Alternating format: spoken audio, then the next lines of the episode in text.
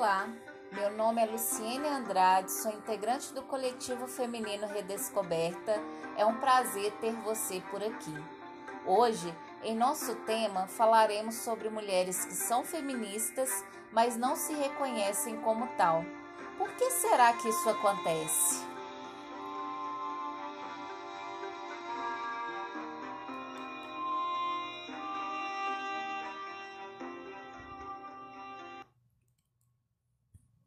Muitas mulheres conscientes da luta feminista já tiveram a oportunidade de, conversando com outras mulheres, de ouvir algumas críticas ao movimento do tipo: ah, feminismo não serve para nada.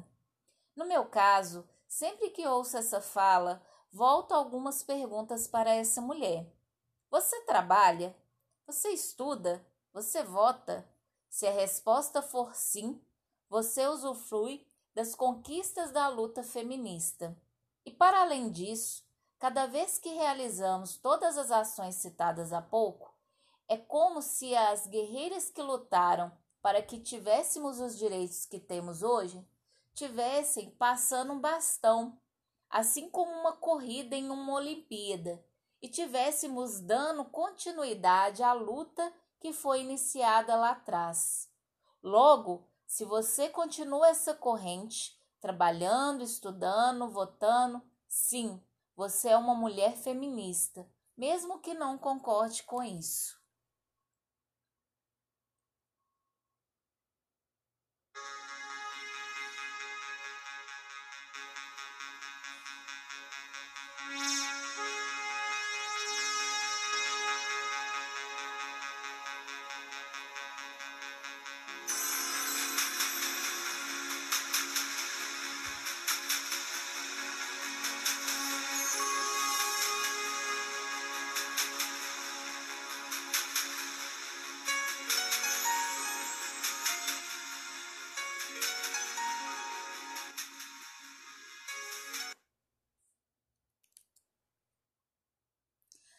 Por que as mulheres têm tanta resistência em serem feministas, algumas? Primeiramente, o movimento ainda é muito mal interpretado por algumas mulheres. Pauta de muitos debates atrelados aos direitos nossos, a palavra feminismo cresceu como procura no Google, mas ainda assim causa muita dúvida na sociedade ao mesmo tempo em que vivemos em uma época em que as companheiras estão cada vez mais conscientes dos seus direitos. Mas é comum se deparar ainda com termos pejorativos como feminazi, sendo usados por homens e mulheres.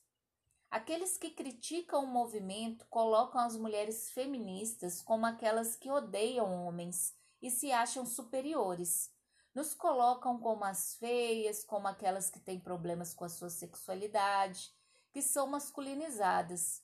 Com tudo isso, o resultado não poderia ser outro. O feminismo virou palavrão. Somos também as briguentas, agressivas, que faz mimimi para tudo. Mas por que o movimento feminista, que tem como foco a luta pela igualdade de direitos, ganhou essa fama negativa?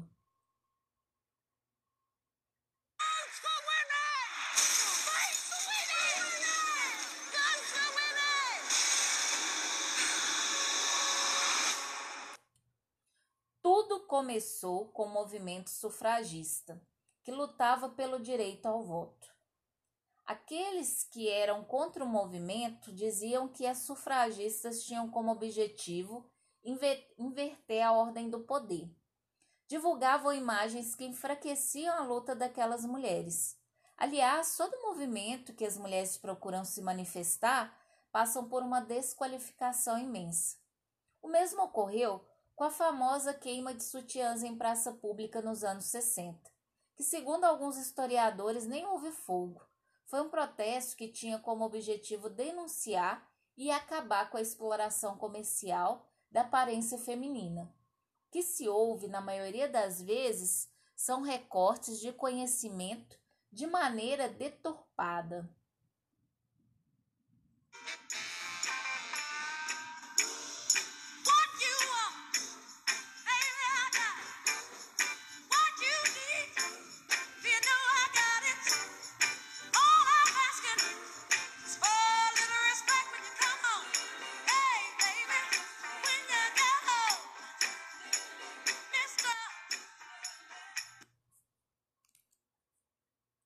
Mas então, o que é o feminismo?